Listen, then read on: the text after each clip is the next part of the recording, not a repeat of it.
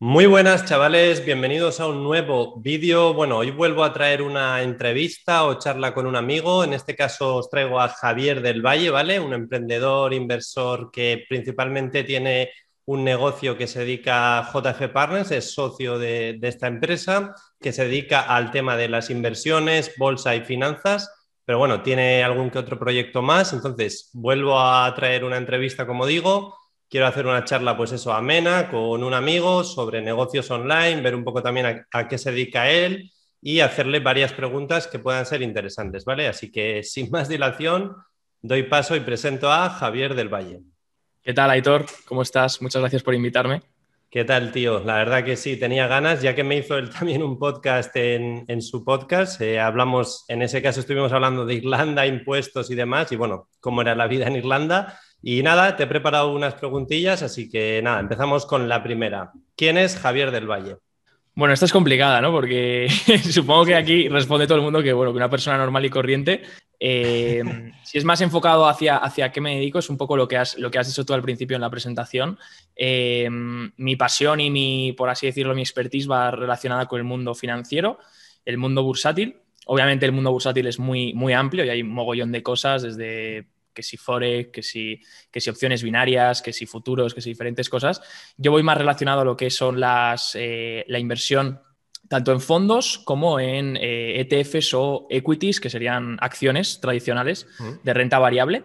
Y pues eh, buscamos ese tipo de empresas, sobre todo lo hacemos en mercados más eh, o emergentes o mercados extranjeros que vemos más potencial, pues por ejemplo desarrollados como podría ser Estados Unidos, donde pues buscamos buenas inversiones, buenas acciones que podamos comprar y además de gestionar pues esa, esa cartera nuestra propia, pues intentamos crear servicios que vayan relacionados para ayudar al inversor particular, a gente que, ya mueve su propia cartera, que es algo que están haciendo ahora, porque antes pues todo el mundo lo delegaba a un fondo o compraba el fondo que su banquero le decía o lo metía en un plan de pensiones o en un fondo indexado, también está muy de moda ahora. Y pues intentamos hacer eso, ¿no? Poner a, manos de, de gente que quiere invertir su dinero, pues herramientas, tanto herramientas de de screeners, como herramientas de formación, como herramientas, diferentes herramientas que ayuden, como una comunidad, diferentes herramientas que ayuden a que el, inversor particular pueda, pueda encontrar la información más rápido, más relevante y sobre todo encontrar buenas empresas en las que luego, si él decide, hacer sus propias inversiones, ¿no? Así que más o menos ahí vamos. Sí, sí, o sea, por lo que he leído en vuestra página tenéis más de 2.000, comunidades, más de 2.000 inversores o clientes, como lo quieras llamar. Y una cosa que me ha gustado que has comentado es que antes era como que lo delegabas este tema con que si tu gestor, tu banquero, pero una cosa que te he escuchado decir a vosotros en el canal y tal de YouTube es, ahora es mucho más fácil invertir, es que hay aplicaciones con el móvil a nivel, no sé, para invertir en bolsa, fondos indexados, hace 20, 30 años sin Internet era como más complicado, ahora es que todo el mundo podría desde un móvil o un ordenador invertir, ¿no? O sea, está bastante de moda, la verdad, últimamente. Y no solo eso, Aitor, sino que encima... Eh, tradicionalmente, pero es, algo que tiene mucho sentido, tradicionalmente toda la gente se ha enfocado en grandes patrimonios. La gente que tanto montaba fondos de inversión como tenían vehículos de inversión que ofrecer a clientes, se centraban, los bancos e instituciones se centraban en, gente con mucho dinero, porque era lo que es, lo que interesaba. No vas a meter en un fondo mil euros o dos mil euros, lo que interesaba era captar patrimonios de 100.000, 200.000, medio millón y así es porque. Y, entonces se ha descuidado una parte muy grande, que es toda esa gente que, tiene unos ahorros, que quiere poner a trabajarlos y, que, que, que puede invertir en diferentes activos. Luego ya ha nacido un poco toda esa, esa vendihumada de que hay activos que te ofrecen X rentabilidad, otros tal. Al final es, muy, es un mundo muy grande, ¿no? Entonces, al final, pues bueno, si uno sabe lo que hace, puede efectivamente desde su casa o desde, eh, sin necesidad de un intermediario, puede empezar a negociar estos, este tipo de instrumentos que, bueno, que tiene que ver si son adecuados para su perfil, obviamente. No, no, entiendo, no. Lo del tema mucha rentabilidad y eso, no, eso es otro tema, pero sí que es verdad lo que dices, que es que hay aplicaciones ¿no? en el móvil, que si Robinhood en Estados Unidos, de Giro, Webull, todo esto, que últimamente me he estado poniendo un poquillo en el tema y, y es que eso antes no se podía. Y además no hay requisitos mínimos. Es lo que dices tú. Antes, nosotros, a mí, por ejemplo, por lo menos me han educado con lo de hasta que no tengas 10.000 o 100.000 euros, no empieces a invertir. Y ahora yo digo, pero si la gente invierte 50 100 euros al mes en, un fondo indexado y, ya está, o sea, por ejemplo. Guay, guay. Vamos con la segunda pregunta. Siguiendo un poco con este tema, ¿qué recomendarías a una persona que empieza a invertir? Sé que la pregunta es bastante, bastante general, pero lo querría enfocar de cómo, cómo debería de enfocarlo una persona tienes que tener mucho dinero o tengo que invertir una cantidad pequeña cada mes que pueda ahorrar o centrarme en tener más ingresos eh, y luego ya invertir, formarme mucho, poco, o sea, ¿cómo lo harías? Lo primero y lo que digo yo es basarnos en la, en la definición de lo que es invertir. invertir es destinar una parte del ahorro. El ahorro es consumo que hemos pospuesto, es dinero que no estamos gastando porque no necesitamos en este momento, ¿no? Entonces, lo primero que hay que tener es un ingreso. Yo creo que eso es lo esencial. Hay gente que ha confundido, y aquí es, hay una línea muy fina, y ha confundido que la inversión es algo de lo cual trabajar, cuando realmente tú puedes trabajar para, tú puedes dedicarte al sector financiero perfectamente, pero realmente eh, las inversiones es algo extra, es algo que haces con un dinero que es un capital sobrante que tienes muerto y que dices, mira, este capital sobrante cubro mi fondo de seguridad, que es lo que necesito por si me va mal en algún momento, quiebro o lo que sea, tengo ahí un fondo asegurado en efectivo, pero luego el sobrante lo puedo intentar mover, ya sea en proyectos de, pero esto en cualquier cosa, ya sea en proyectos de inversión, de inmobiliaria, ya sea que si criptomonedas, ya sea que si acciones, un fondo indexado, como tú has dicho. Mm. Luego hay instrumentos que compensa más una cantidad u otra, ¿no? Entonces, por ejemplo, pues hay instrumentos más volátiles, quiere decir que se mueven más, entonces que se alejan más de la media en esas variaciones. Entonces, pues obviamente hay gente que dice, no, para meter 250 euros los meto antes en una criptomoneda que en una acción estable. Es que es lo de siempre, por la, por eh, la, intención de, las, de la gente de, hostia, ya que son solo 200, que se multiplique por 5, porque ganar un 10% de 250 euros son 25 euros, tal. No sé, sí, sí, o sea, lo que, me, lo que quiero dejar claro, que creo que me ha gustado de lo que has dicho, es necesitas un ingreso. O sea, el tema de las inversiones, yo creo que en España no nos han enseñado, no nos han educado y es, eh, tienes que tener un ingreso, ya sea un trabajo, un negocio, lo que sea, tienes un sueldo, un salario, normalmente un salario, la mayoría de las personas, y pones un dinero que ahorras y luego ahorras y inviertes. O sea, esa es la cosa que tiene que entender la gente un poco que no, que no invierte todavía o lo que sea. Y una vez haces eso, pues ya luego, eh, una vez tienes un dinero que quieres invertir, porque dices, mira, me sobra este capital, lo tengo aquí parado, el fondo lo tengo ya cubierto, pues ¿qué puedo hacer? ¿Dónde lo puedo meter? Pues lo primero tienen que ser inversiones en ti. Si, si, tú puedes invertir en que tu negocio funcione, en que puedas ingresar más, en que puedas, hacer, en que puedas mejorar, recomendaría invertir ahí. Que luego dices, yo ya estoy bien en cómo estoy ahora mismo y me siento cómodo y tal. Hmm. Pues entonces ahora invierte en cosas en otro tipo de cosas, ya sea en acciones de empresas que lo estén haciendo bien, en un fondo de inversión que te guste, en un plan eh, indexado, lo que tú decías, un plan indexado a largo plazo. En función, lo que tienes que hacer es, lo que diría yo es que la gente tenga un mínimo de formación, como mínimo, porque al final es su dinero y nadie va a gestionar tu dinero mejor que tú.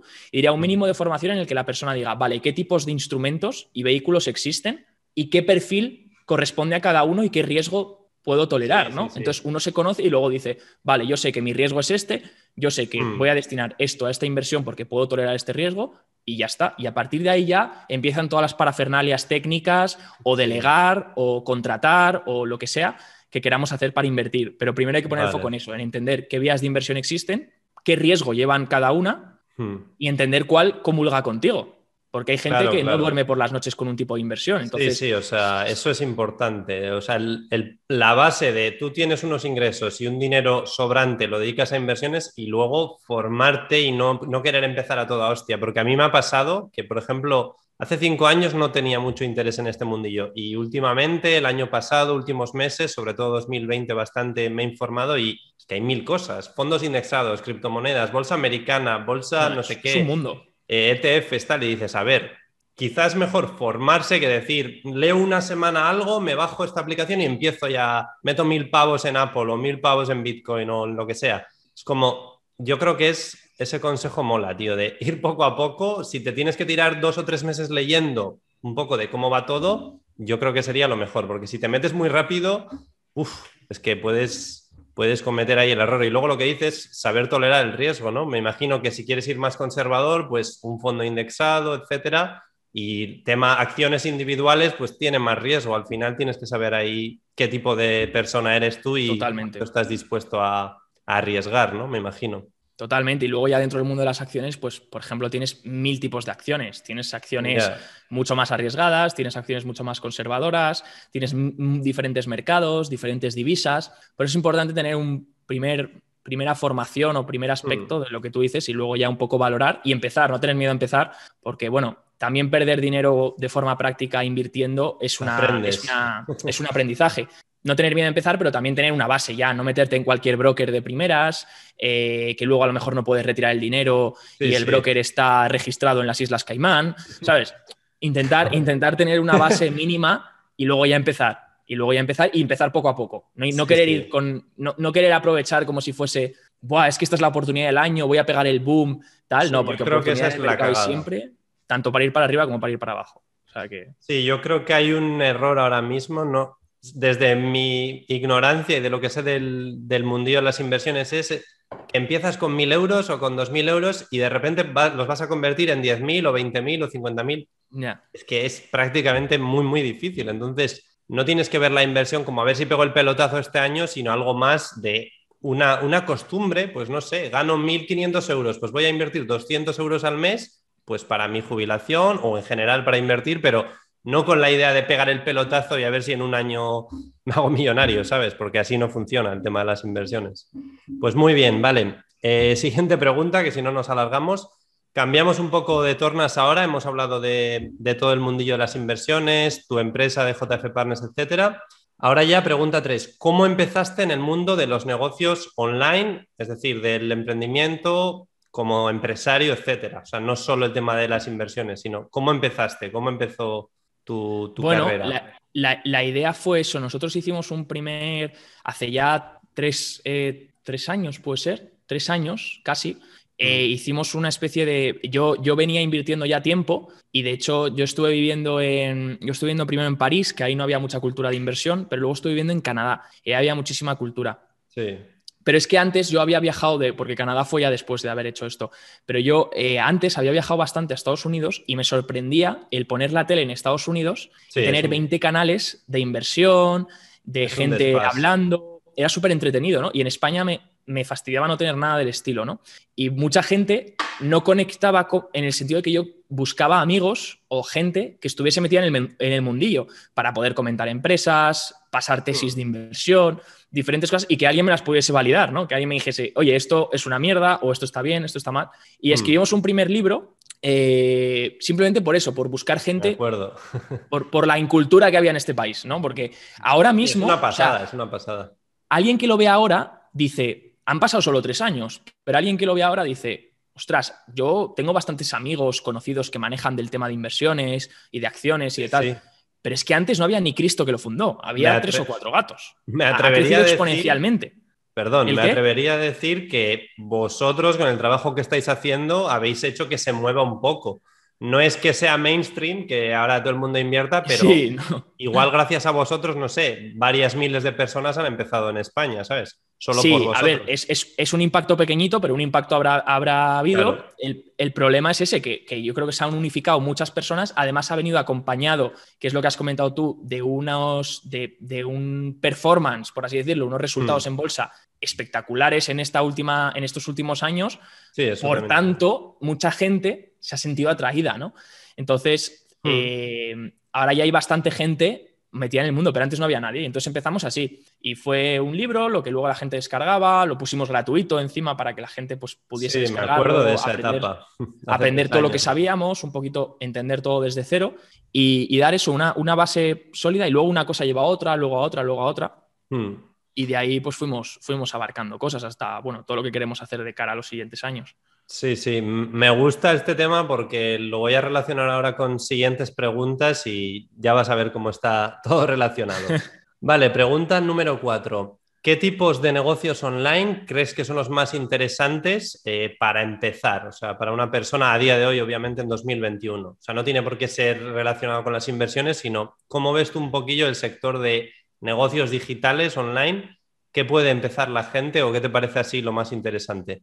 O sea, bueno, eh, depende mucho de la persona y de las habilidades que tenga cada uno, pero no sé, por comentar así dos, tres cositas. Entiendo tu pregunta. Tendría un enfoque muy de muy económico, ir a donde está la, demanda. Tendría un enfoque hacia ahí. La demanda donde está hoy en día en Internet está en el Big Data, está en, obviamente empezar por ahí es complicado, pero.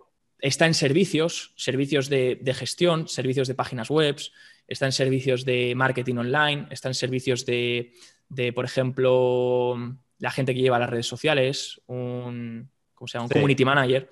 Están diferentes cosas ahí donde hay mucha demanda porque muchas empresas ahora con el COVID, que ha sido un acelerador, un catalizador para acelerar esto, eh, muchas empresas se han pasado al lado, al lado digital y muchas empresas incluso tradicionales. Yo qué sé, a lo mejor tienes a Pepe el Clavos, que vendía clavos en una ferretería toda la vida y que ahora mismo se tiene que reinventar, reinventar y pues decide vender los clavos vía online. Pues todas las cosas que pueda necesitar, creo que es un buen momento de... de... Eso, eso 100%, seguro, sí, sí.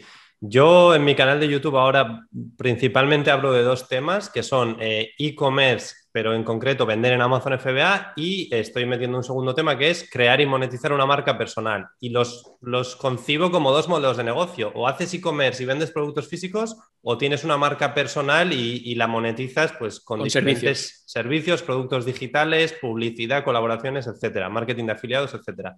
Entonces, yo esas dos cosas son interesantes, pero lo que has dicho de marketing digital, big data, si tienes, si tienes conocimiento o experiencia en eso, son cosas que al final, y, yo ahora últimamente estoy muy como con la idea de todo lo que puedas empezar con poco dinero, yo creo que casi es mejor.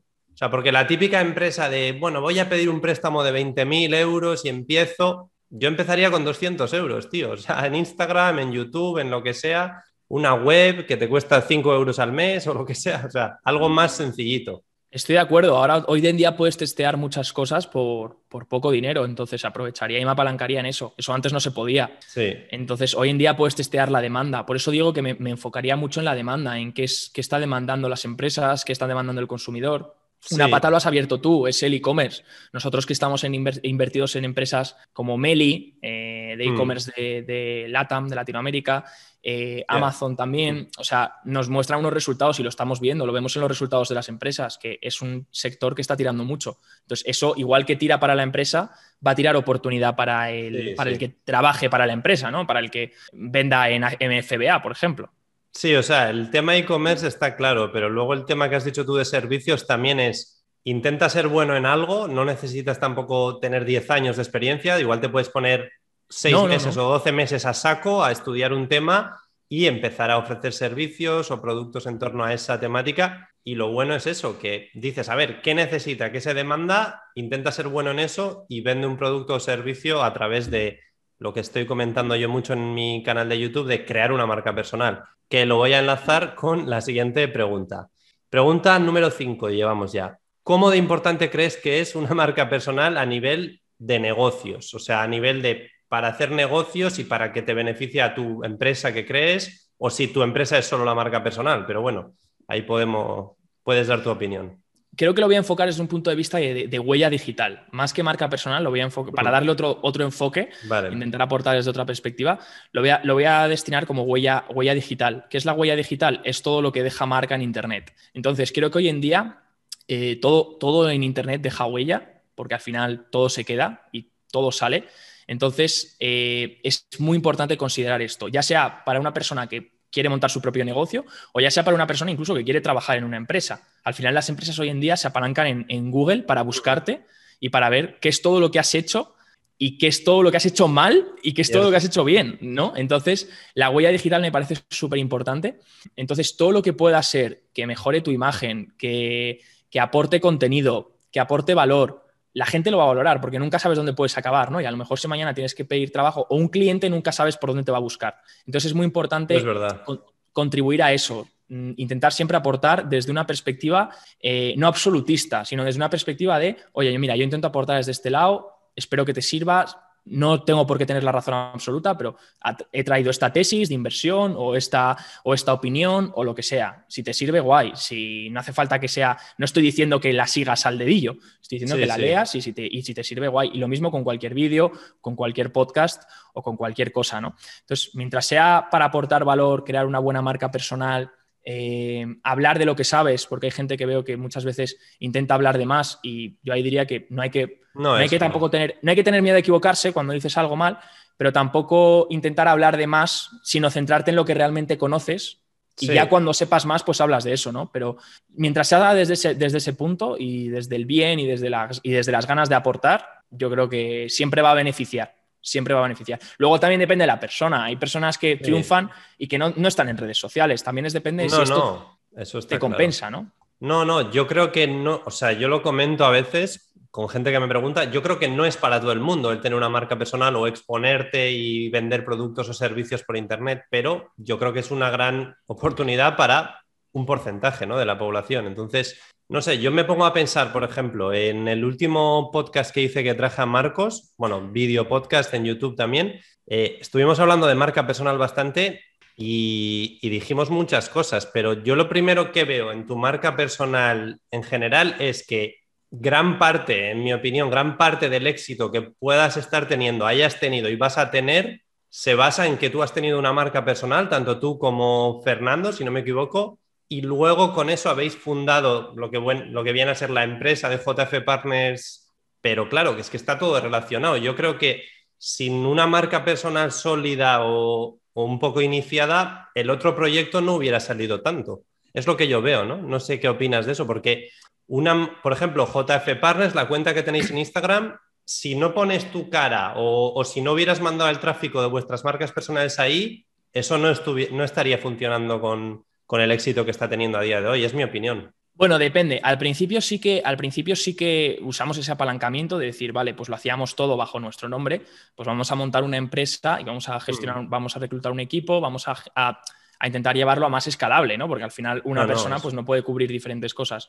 Pero, pero ahora sí, ahora poco a poco la gente va más reconociendo incluso la marca que a nosotros. Claro, eso sí. me sorprende a mí también, pero sí que lo usamos al principio de palanca. Obviamente yo digo eso, de primeras apalancate en todo lo que puedas, o mm. incluso si tienes un amigo, un familiar, un, vecino, lo que sea, si te puedes apalancar y te pueden ayudar a crecer, pues más que mejor, ¿no? Y, bueno, ahora lo que buscamos es eso, desde hace tiempo, desvincularnos de forma personal, porque cada uno personalmente va a tener sus ideales, mm. su forma de tal, pero sí que es verdad que no deja de ser que al final, pues cada uno de nuestro equipo, pues por ejemplo, pues tiene dentro de lo que cabe su propia pequeña marca personal, ¿no? Unos tienen un podcast, otros hacen análisis, otros redactan Rankia, otros hacen análisis de no sé qué. Entonces, siempre todos están desarrollando, por así decirlo, su marca personal y al final lo que nos junta es la empresa y, y sí, últimamente pues la empresa sí que está creciendo eh, de forma, de forma independiente. Pero necesita ese apoyo, ¿no? Necesita ese apoyo de la gente que hay. Al final una empresa es gente. Sí, es que es, lo que veo yo. O sea,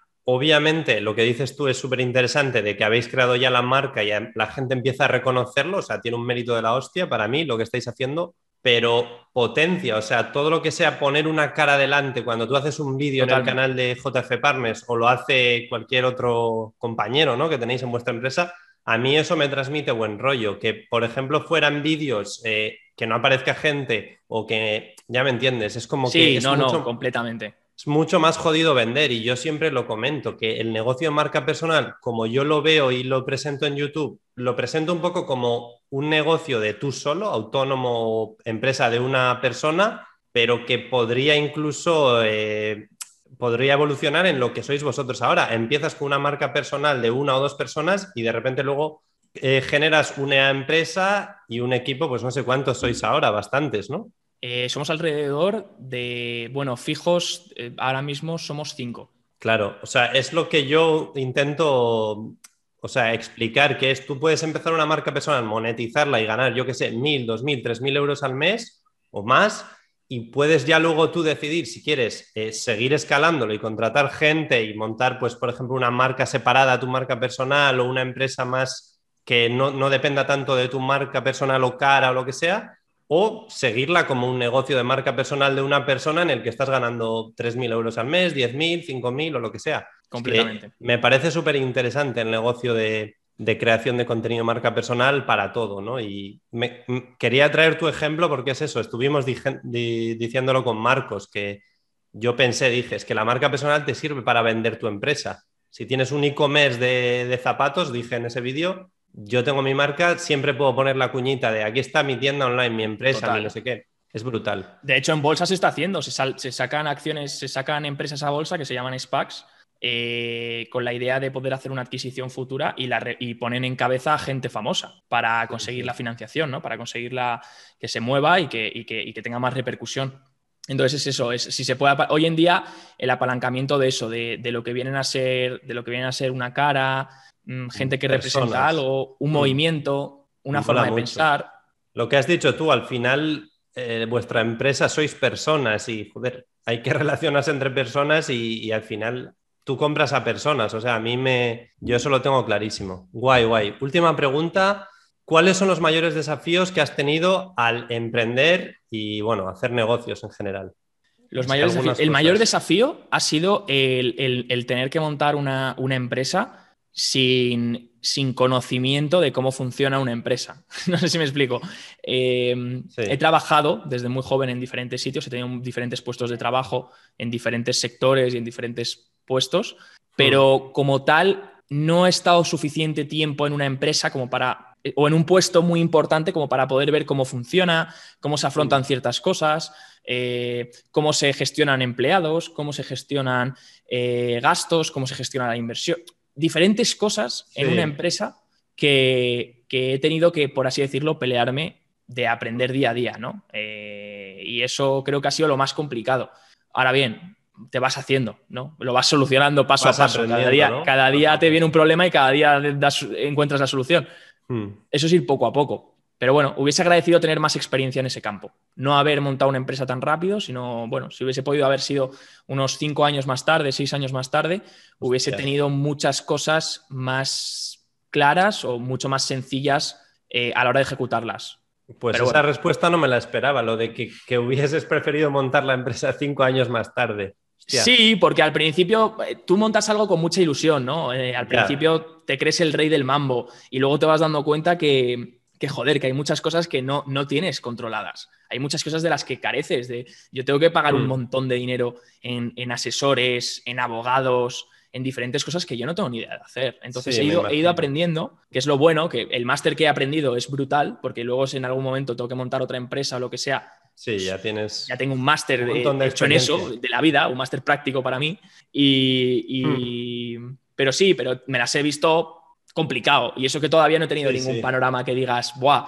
Ha tenido una movida grande, pero en lo que es solucionar problemas o gestionar gente, gestionar un equipo, temas de dinero, grandes temas de dinero, diferentes cosas son al final eh, son cosas que vas, que tienes que ir aprendiendo y, que, bueno, y que cuanto más tarde mejor porque tendrás esa experiencia, pero obviamente cada uno tiene una oportunidad de crear algo en cierto momento y los trenes pasan una vez o como mucho dos, tres veces en la vida, entonces tienes que subirte. Eh, pero bueno, me hubiese agradecido eso. En ese sentido yo creo que le has echado huevos porque es eso, empezasteis hace tres años o, o no sé, más o menos, hace tres años y... Sí, más o menos te has subido bastante rápido al tren y has dicho, venga, venga, ya, ya iré improvisando.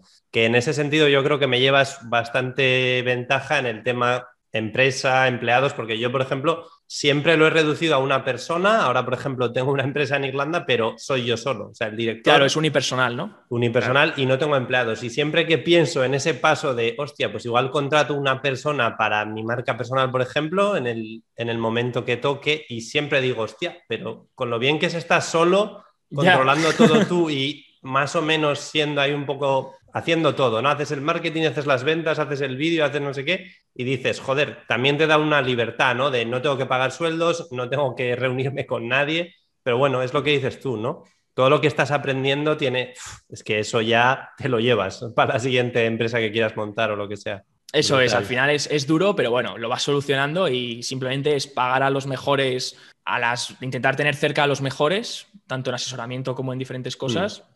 y, ya está. Y de ahí a, y de ahí a seguir creciendo y aprendiendo. Y disfrutar del día a día, ¿no? Me imagino. Eso es. Porque tienes ahí un montón de partes y problemas que te irán saliendo. Al final me imagino que tú estás ahora más en una posición como de gestionar todo, ¿no? O sea, no estás, estás editando vídeos como pueda estar yo o lo que sea, ¿no? No, claro, te alejas mucho de eso, te alejas de, de, hacer todo a gestionar equipos, a, gestionar decisiones grandes. Muchas veces cuesta también tomar una decisión grande porque antes tomas una decisión como autónomo, que yo también fui un año entero autónomo, y tomas una decisión como autónomo y tiene una repercusión total sobre ti.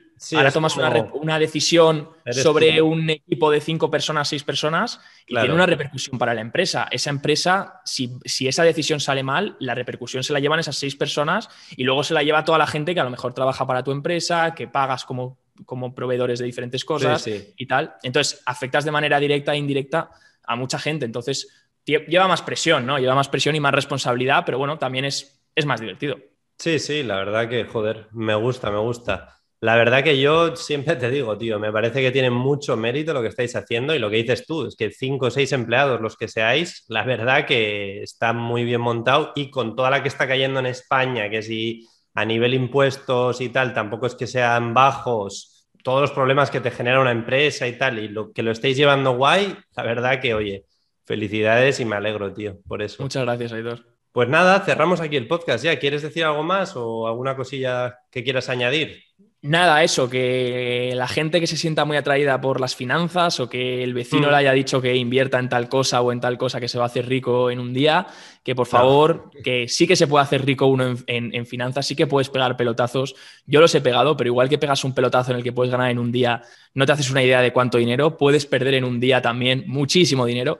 Entonces, simplemente cautela, formarse, entender entender que primero va la ganancia y luego va la inversión. Y no, luego va el ahorro y después va la inversión y, ya está. Y que uno no tenga miedo en formarse o en preguntar. Joder, hay muchísima gente que da valor. Nosotros mismos grabamos un juego de vídeos gratuitos en, en, YouTube. Si te vas a un banco puedes preguntar. Si pasa cualquier gestoría puedes preguntar. O sea, hay mucha gente que te puede atender y puede solucionar tus dudas. Así que no dudes en preguntar y no tengas miedo por, por, yo qué sé, por parecer ignorante o algo, porque, bueno, pues porque este mundo al final no está muy a la, altura, no está muy, por así decirlo, en la boca de todos y no es algo que nos enseñen. O sea, que, no, es completamente normal que no tengas conocimiento en esto y que te quieras formar porque, porque es algo que se ha ignorado siempre en nuestra sociedad. Eso es, tío. O sea, no tener miedo a preguntar y formarse. Y además es que con Internet ahora, o sea, puedes leer un montón de cosas, vídeos, tal. Muy bien, pues nada, dejaré aquí debajo el canal de JF Partners de YouTube, que como ha dicho Javier, súper recomendable para el tema inversiones, bolsa, finanzas. Y nada, gracias por, estar aquí en el podcast. Los que hayáis llegado hasta aquí, darle un like para apoyar si os ha gustado, suscribiros también al canal si estáis en YouTube. Y nada, nos vemos en el siguiente vídeo. Gracias, Javi, por venir. A ti, Aitor, muchas gracias por invitarme. Venga. Un saludo a todos y gracias por escucharnos. Chao. They try to tell me that I never listen. Always been the type to make my own decisions. Never been the type to live in fear. Not making money from my intuition. Like damn, better know when I'm in. I've been coming through hot, finna know when I land. I've been getting more known from the old to Japan. Now I'm making these songs, got them all in my hands. Like.